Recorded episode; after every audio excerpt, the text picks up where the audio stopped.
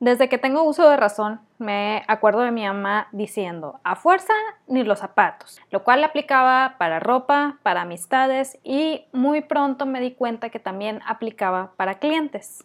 Entiéndase muy pronto en mi vida adulta emprendedora, no de chiquita. Pero bueno, el punto es, me di cuenta que también aplicaba para clientes. Porque vamos por la vida pensando que todo mundo es un cliente potencial y pues se da más por el hecho que la mayoría de la gente es lo que te dice cuando entras en el mundo de las ventas, cuando entras en, alguna empresa en la que pues tu función es vender. Es como tú dile a todo mundo, este es el producto, este es el servicio, bla, bla, bla, bla. Entonces tenemos esa creencia, muy falsa por cierto, de que todo mundo es un cliente potencial. Total, pasa el tiempo, comenzamos a emprender, eh, nos vamos por nuestra cuenta, ahora las ventas dependen de nosotros y vemos pues realmente que no todo el mundo es un cliente potencial, empezando por ahí. Segundo, decimos, bueno, voy a aprovechar las redes sociales, ahí pongo mi producto, mi servicio y pues ahí la gente que me contacte, a la gente que le interesa. Empezamos a hacer eso y escuchamos grillitos en la noche haciendo cri cri, cri cri, ¿Por qué? Porque casi nadie nos contacta, y cuando llegan a contactarnos sucede lo que no nos gusta, empiezan a regatear. Que ojo, no está mal que la gente regatee, al contrario, ah, nos da mucha información sobre lo que estamos haciendo, pero bueno, eso es punto y aparte. El chiste es que empiecen a regatear y pensamos que si no bajamos nuestros precios, vamos a perder al cliente y de esa manera se empieza a convertir en un cliente forzado, en un cliente que, como decía mi mamá, pues no va a funcionar porque a fuerza ni los zapatos. Y sí, sí los hay. Y este escenario es solamente por un lado. Por otro lado está el escenario en el que tú estás publicando tus productos, tus servicios y de repente la gente no solamente deja de interactuar contigo en la vida, sino también en redes sociales. ¿Por qué?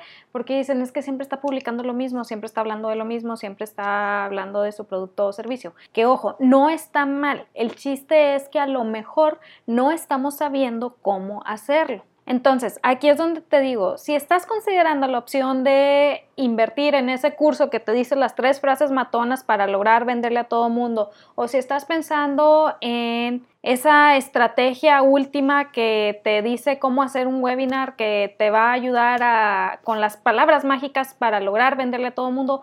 Antes de eso yo te diría, escucha este episodio. ¿Por qué? No porque ese webinar o ese curso o lo que tú quieres está mal, sino porque te va a ayudar a entender las bases para poder sacarle más provecho a ese conocimiento.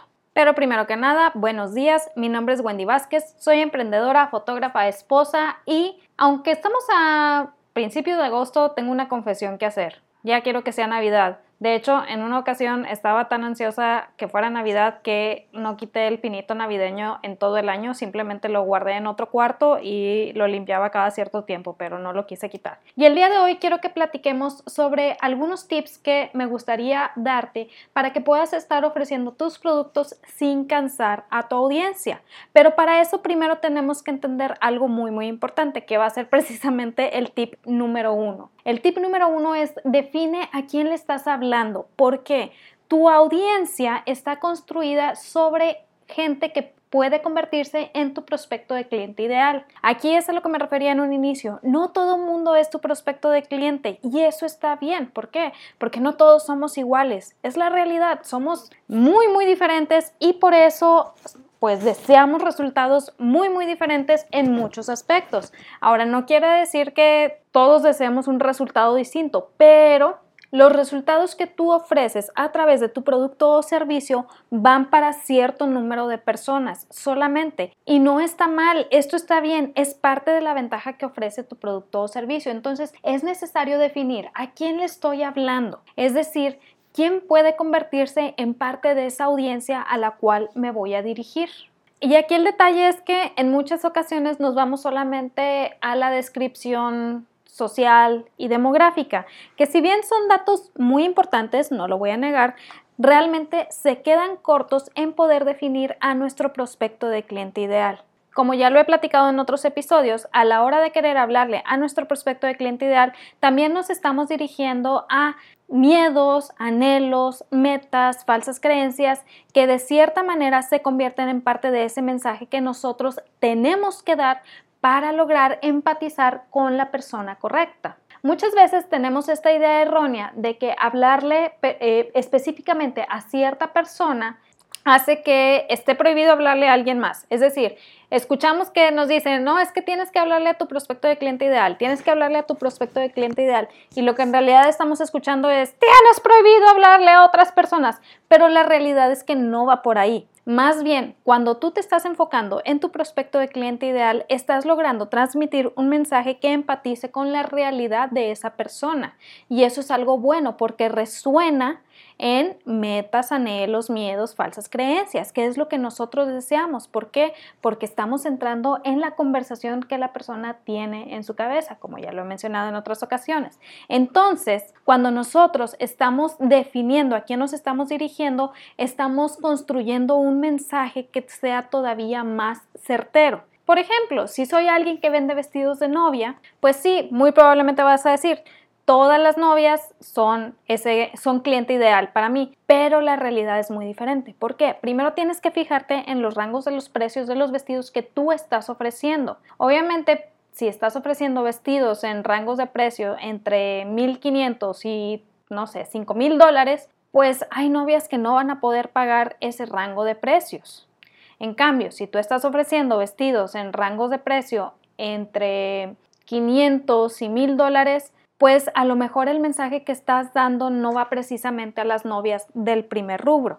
Digo, aquí estoy arrojando datos como muy ambiguos, obviamente no, está, no he estudiado últimamente el ramo de las novias, pero a lo que me refiero es, aparte que el precio en sí mismo es un mensaje, también el cómo empatizas con tu público es otro mensaje. Aquí les voy a contar una pequeña historia que la verdad a mí cuando la cuento me da mucho coraje porque fue algo que yo viví y que se me hizo una falta de respeto, pero a lo mejor a la persona le estaba funcionando, que no digo que sea correcto, simplemente pues cada quien su negocio. Cuando yo me iba a casar, fui a una casa de novias, pues nada más porque me llamaron la atención ciertos vestidos y honestamente también fue la que me dio cita más rápido, lo cual de cierta manera, eh, ahorita ya que lo veo desde la perspectiva de proveedor, digo, es un foco rojo, porque si te dan cita rápido es probablemente que no tengan mucha gente. Lo cual en sí mismo no es malo a menos que estés promocionando pues que tienes muchos clientes. En el caso de esta casa de novias así era.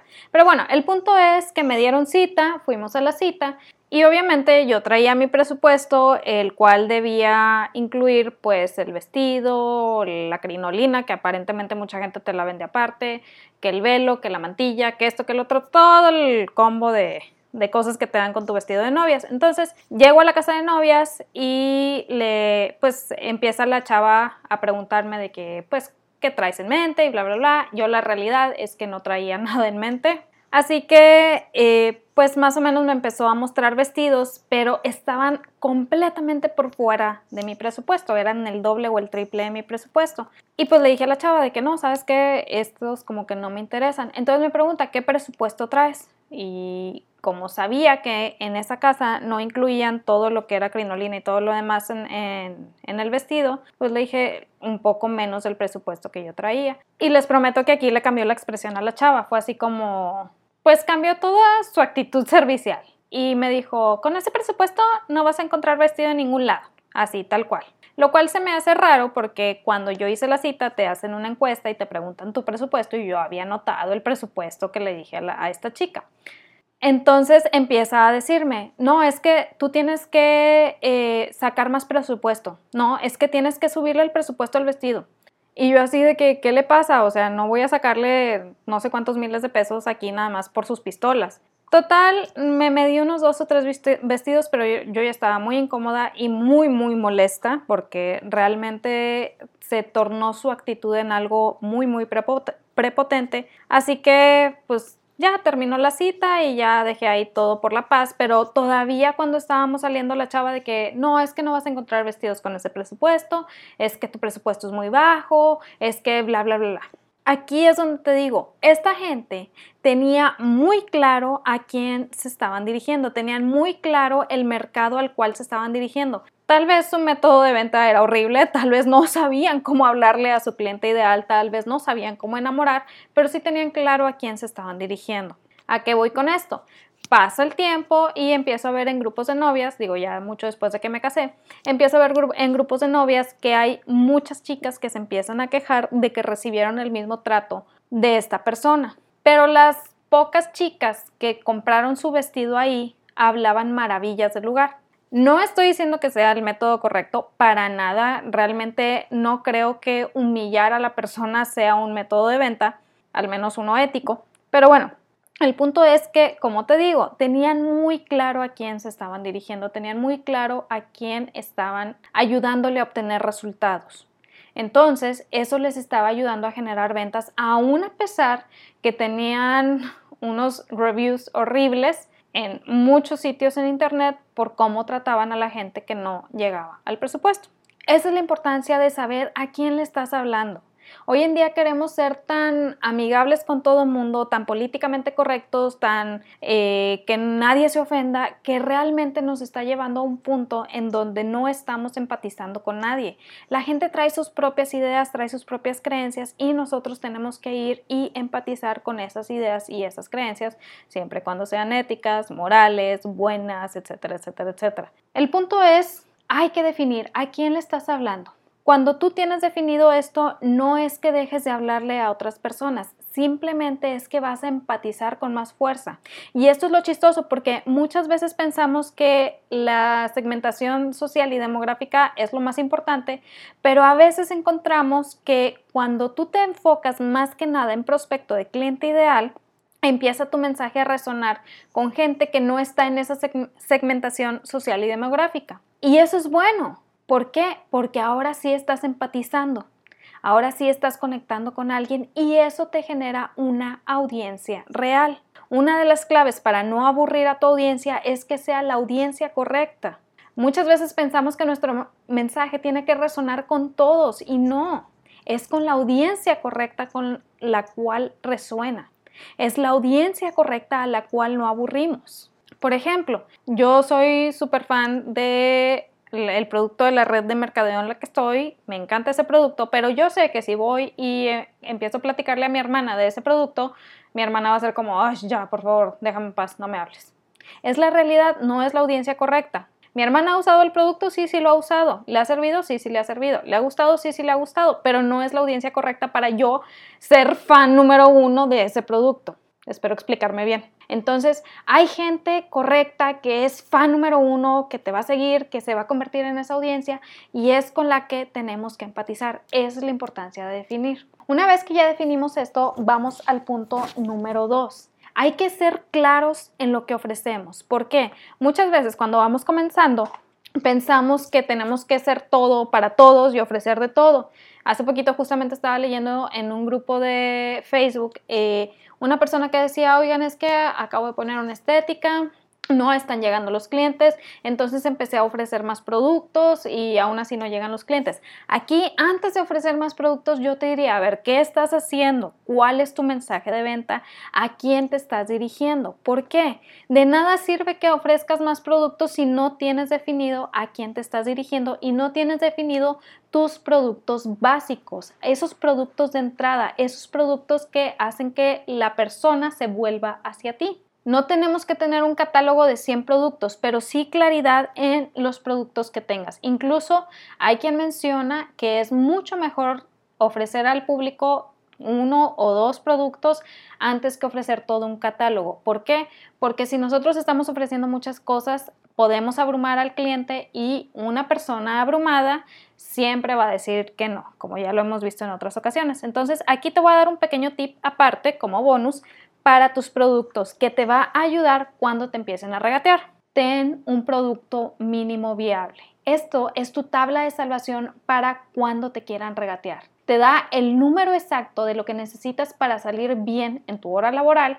y tu prospecto no puede pagar tu paquete más grande o no lo quiere pagar, que también es válido. ¿A qué me refiero con esto? El producto mínimo viable es lo que tú ofreces como lo más básico de lo más básico que tengas que a final de cuentas no te genere pérdida a ti, al contrario, que se cubra bastante bien tu hora, pero que no sea tu producto más grande. No estoy diciendo que sea lo que ofreces de buenas a primeras, no estoy diciendo que hagas tus campañas alrededor de esto, estoy diciendo ten un producto mínimo viable. ¿Por qué? Imagina que vendes un producto o servicio que requiere una inversión muy muy fuerte, que está bien.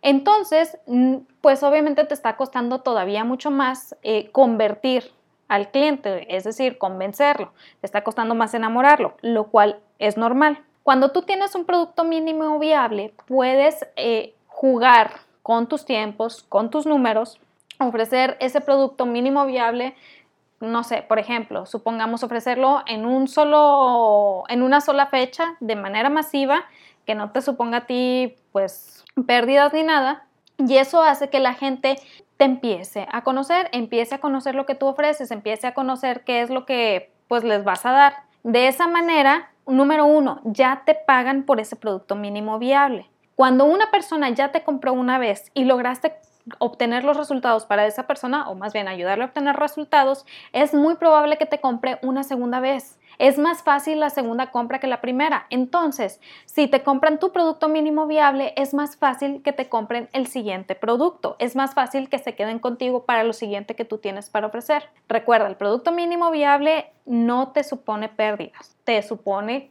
cubrir bien de manera básica tu hora laboral, lo que tengas que cubrir, pero no es tu producto más elaborado. Hay gente cuya estrategia está basada en ofrecer el producto mínimo viable en un lanzamiento y de ahí pasarlos al siguiente producto. Y hay gente cuya estrategia está basada en ofrecer su producto más caro y ya cuando le empiezan a regatear, ofrecer el mínimo viable. Ya si no le compran el mínimo viable, pues saben que no es su prospecto de cliente ideal. ¿Por qué? Porque saben que ya no pueden bajar más su precio. Porque si lo bajan más, le pierden. Entonces, el tener un producto mínimo, mínimo viable te da claridad sobre tu costo, sobre tu precio, sobre lo que necesitas hacer para generar tu ingreso, te da claridad sobre lo que puedes ofrecer y también ayuda como que a ese primer, eh, esa primera probadita para un prospecto de cliente. Tú decides cómo lo ofreces, tú decides cuándo lo ofreces, pero no se te olvide tener tu producto mínimo viable. Entonces, ya tienes tu producto mínimo viable, ya sabes qué dos o tres productos vas a ofrecer así como en todo momento. Vaya, que todas tus campañas van a estar enfocadas en eso. Ahora nos vamos al punto número tres. Sé clara en tus procesos. Esto es súper, súper importante. ¿Por qué? Porque cuando nosotros queremos vender algo, estamos muchas veces esperando que el cliente llegue y pregunte y adivine qué sigue y adivine qué le toca hacer, etcétera, etcétera, etcétera. El cliente no sabe, el prospecto no lo sabe y está bien porque no son adivinos. Cuando nosotros explicamos de manera clara cómo es el proceso de compra, hay todavía más probabilidad de venta. Y no es solamente una vez. Por ejemplo, he visto eh, gente, proveedores de servicio, que empiezan a quejarse de que es que le mandé todo, toda la información al cliente para que me comprara y todavía me está haciendo preguntas, eh, vaya, sobre ese proceso. Y se enojan. Pero la realidad es que el cliente pues en primer lugar, muy poquitas veces lee. En segundo lugar, si no tienes un mensaje de venta que atrape, todavía menos van a leer. Y en tercer lugar, pensamos que dar la información una sola vez en la vida ya es más que suficiente para que el cliente lo tenga claro. Y la realidad es que no es así. Hace poquito mi hermana y yo empezamos un emprendimiento y obviamente me puse a investigar eh, pues competencias, opciones y demás cosas que siempre se tienen que investigar. Y una de las cosas que más me agradó es que había muchas personas o vaya muchas competencias que no eran precisamente de aquí, que una de las cosas que tenían y que hacía que te detuvieras y lo consideraras más es que en sus redes sociales ponían todo el instructivo de cómo era el proceso para comprar. Y te iban diciendo, primer paso esto, segundo paso esto, tercer paso esto, cuarto paso esto. ¿Qué genera esto? Que si yo leo eso, yo tengo todavía más confianza de ir con esa persona para adquirir el producto o servicio que ir con la persona de más renombre. ¿Por qué? Me sucedió. Dentro de la investigación que hice, iba a contratar los servicios de este servicio, bueno, de este, esto que estábamos ofreciendo. Y justamente me fui con uno de los más cotizados en la ciudad en donde estoy. Nada más me mandó una hoja de precios, de ahí en fuera ya no supe exactamente cómo se armaba lo que yo quería, no supe, vaya, era tanta la personalización que de cierta manera como que te perdías entre tantas cosas y honestamente me dio flojera estar seleccionando uno por uno por uno porque eran páginas y páginas y páginas y páginas de todo lo que podías escoger. Habrá gente a la que le guste, la verdad es que yo no tenía tiempo para estar haciendo todo eso. En cambio, dentro de otras cuentas que estuve investigando, que no estaban aquí en mi ciudad, pero que estuve investigando y que me gustaron mucho, es que traían esa claridad paso uno, esto, paso dos, esto, personalízalo de esta manera, paso tres, puedes agregar eso, etcétera, etcétera, etcétera. Total, no eran páginas y páginas y páginas, sino como unas tres hojas de presentación y tú ya sabías exactamente qué es lo que ibas a obtener y cómo era el proceso para obtener eso. Entonces, seamos claros en el proceso que vamos a darle a nuestro prospecto de cliente ideal para que adquiera nuestro producto o servicio. Y esto aumenta todavía más la probabilidad de tu venta, aumenta todavía más la confianza y la profesionalidad con la que tú te presentas a tu prospecto de cliente ideal. ¿Por qué? Porque el cliente dice, ok, esto es claro, esto lo entiendo, no necesito estarlo analizando mucho tiempo, puedo irme por esto. Y créeme, eso es una ventaja para ti. Entonces, tip número tres, sé claro en tus procesos. De aquí nos vamos al tip número 4. Ya tenemos nuestro prospecto de cliente ideal, ya tenemos nuestro producto. Ahora, ¿de qué manera voy a comunicar toda esa claridad, todo eso que he estado trabajando en papel? Porque una de las cosas que siempre les recomiendo es trabájalo primero en papel y luego lo llevas al mundo de las ventas. No quieras simplemente decir, ah, sí, ya investigué y ahorita a ver qué sale. No, un proceso de venta bien hecho es 90% investigación, 10% creación. Entonces ya trabajamos todo esto en papel. Ahora sí, crea una conversación. Decía Cloud Hopkins, un autor eh, publicista muy, muy bueno de, creo que era los años 30, no estoy segura. ¿Cómo le harías para vender a una sola persona? ¿Cómo le harías para ofrecer tu producto o servicio a una sola persona y que te compre? Es muy importante que tengas claridad en esto porque no vale la pena que intentes venderle a miles si aún no defines cómo le venderás a una sola persona. Esto la verdad es que hace mucho peso y más porque si te estoy hablando de este, de este señor que estaba en los años 30 aproximadamente, creo que era la época entre guerras, y dices, oye, pues ahí no había internet. No, todo era a través de vender anuncios en revistas y que la gente se pusiera en contacto por medio de cupones, mandando los cupones por correo, yendo al banco a hacer los trámites, etcétera, etcétera. Es decir, el esfuerzo que ponían en realizar la compra era todavía mucho más del que se pone hoy en día. Hoy en día simplemente le picas unos botoncitos y ya puedes lograr tus compras. En esa época no, en esa época era sacar el cupón, llenar los datos, enviar el cupón, ir al banco, hacer el pago y bla, bla, bla, mil de cosas. Entonces, si estas personas lograban vender a todo el país, bueno, en, era Estados Unidos, pero lograban vender a la gente en todo el país a través de estos métodos en donde la persona tenía que hacer tanto esfuerzo, ¿qué más no pudiéramos vender nosotros hoy en día? ¿Y cómo lo hacían? A través de mensajes de venta muy, muy claros que entraban en la conversación que la persona tenía en su cabeza. ¿Por qué? Porque tenían definido a su prospecto de cliente ideal, tenían claridad en el producto que iban a ofrecer, tenían claridad en los adicionales de ese producto y tenían claridad en el proceso de compra. Tal era la claridad que tenían que te era necesario redactarla para que el espectador, para que el prospecto la entendiera y quisiera hacerla. Acordémonos, lograr vender es lo, ayudarle a la persona a tomar una decisión de adquirir nuestro producto o servicio para obtener un resultado. Entonces, lograr que quiera hacer ese proceso ya es en sí mismo todo un reto. Es lo que tenemos que investigar cómo ir haciéndolo, cómo lograr ese quiero esto quiero que me des esto, quiero obtener esto que tú ofreces. Entonces aquí es donde entramos y creamos una conversación que va de la mano con la, con la conversación que nuestro prospecto de cliente ideal tiene en su cabeza. Estamos entrando en esa conversación que ya tiene. Por eso es importante definir a quién le estamos hablando. Por ejemplo, regresamos al mundo de, las novias. Si le estás vendiendo eh, vestidos de novia de cierto precio a las novias, Entonces, ¿qué conversación tienen en su cabeza? Probablemente si estamos hablando de los vestidos en un rango de 500 dólares o menos, pues muy probablemente la conversación en la cabeza de la, de la novia sea o no quiere invertir tanto en el vestido o no tiene dinero para invertir en el vestido o no lo ve como una inversión importante.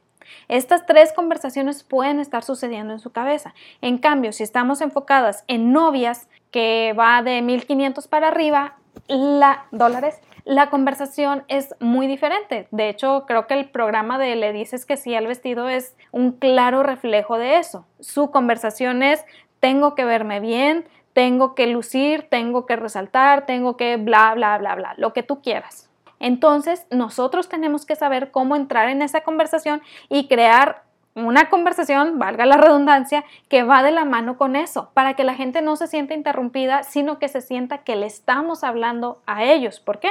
Porque le estamos hablando a ellos. Así de simple. Entonces, ya que creamos la conversación, ahora sí nos vamos al punto número 5. Pierde el miedo a hablar de tu producto o servicio. ¿Por qué?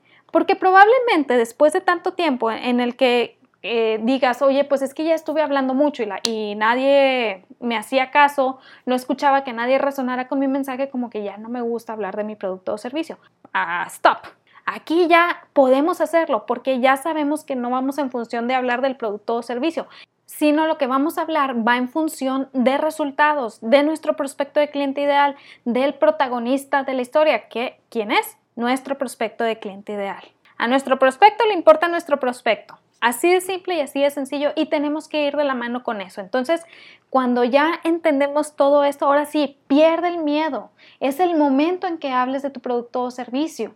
Me acuerdo cuando estaba en la red de mercadeo que ya les he platicado del maquillaje, que fue hace creo que ya más de 10 años, ahora sí me siento anciana. Pues la verdad es que a mí me daba cosa hablar de el producto que ofrecía. No me gustaba hablar del producto no creía en el producto, no porque el producto fuera malo, simplemente yo no creía en el maquillaje en general, no, independientemente de la marca y demás, yo no creía en el maquillaje, lo cual malamente hizo que yo no pudiera avanzar en esa red de mercadeo. ¿Y por qué digo malamente? Porque si yo hubiera eh, visto a mi prospecto de cliente ideal, me habría dado cuenta que era alguien apasionado por lo que yo tenía para ofrecer, que era alguien que anhelaba lo que yo tenía para ofrecer pero yo no lograba verlo así. Yo simplemente veía un producto que tenía que vender.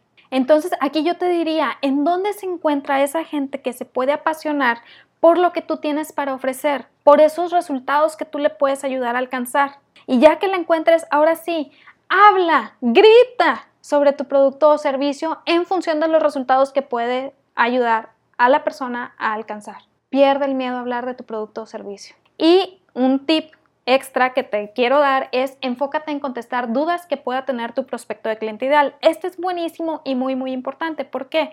También Cloud Hopkins eh, mencionaba que cuando trabajaba para eh, estas empresas grandes, decía todo lo que venía sobre dudas, quejas, esto, lo otro, todo siempre pasaba por el departamento de publicidad, porque lo podíamos convertir en mensaje de venta, lo podíamos convertir en información para el público, lo podíamos convertir en algo que nos diera ahora sí la clave de cómo llegarle a ese prospecto de cliente ideal. Entonces, todo lo que era quejas, todo lo que era dudas, todo lo que era malos entendidos y demás, siempre pasaba por el departamento de publicidad y eso les daba una ventaja competitiva muy, muy grande. Entonces, enfócate en contestar dudas, no te enojes que, por la gente que tiene dudas, no te enojes por la gente que regatea, no te enojes por la gente que eh, pues no se ve muy dispuesta todavía a pagar tu producto o servicio. Más bien, velo como una oportunidad para definir todavía más a tu prospecto de cliente ideal y por ende definir más tu mensaje de venta. Y vas a ver que te va a ayudar mucho a poder crear contenido para redes sociales o incluso crear contenido para tus campañas de correo electrónico que generen las conversiones que necesitas y por ende se traduzca en ventas. Entonces, esto era lo que te quería platicar el día de hoy. Espero que te ayude muchísimo. Si conoces a alguien que le pueda ayudar esta información, no lo dudes, mándasela inmediatamente porque no sabes qué ventaja puede representar para esa persona. También si deseas saber cuándo abro el entrenamiento sobre el mensaje de venta indicado para tu prospecto de cliente ideal, no olvides suscribirte a mi lista, te dejo los datos aquí más abajo y también en la lista les comparto cosas que no comparto en ningún otro lado. Espero que te haya servido mucho esta información, ya lo había mencionado, pero otra vez lo digo. Te deseo que tengas una excelente semana y recuerda que en ti está el potencial para construir algo extraordinario, pero de nada sirve que yo te lo diga si no te lo crees tú primero. Créetela, vívelo, haz lo tuyo y nos vemos el siguiente martes. Bye.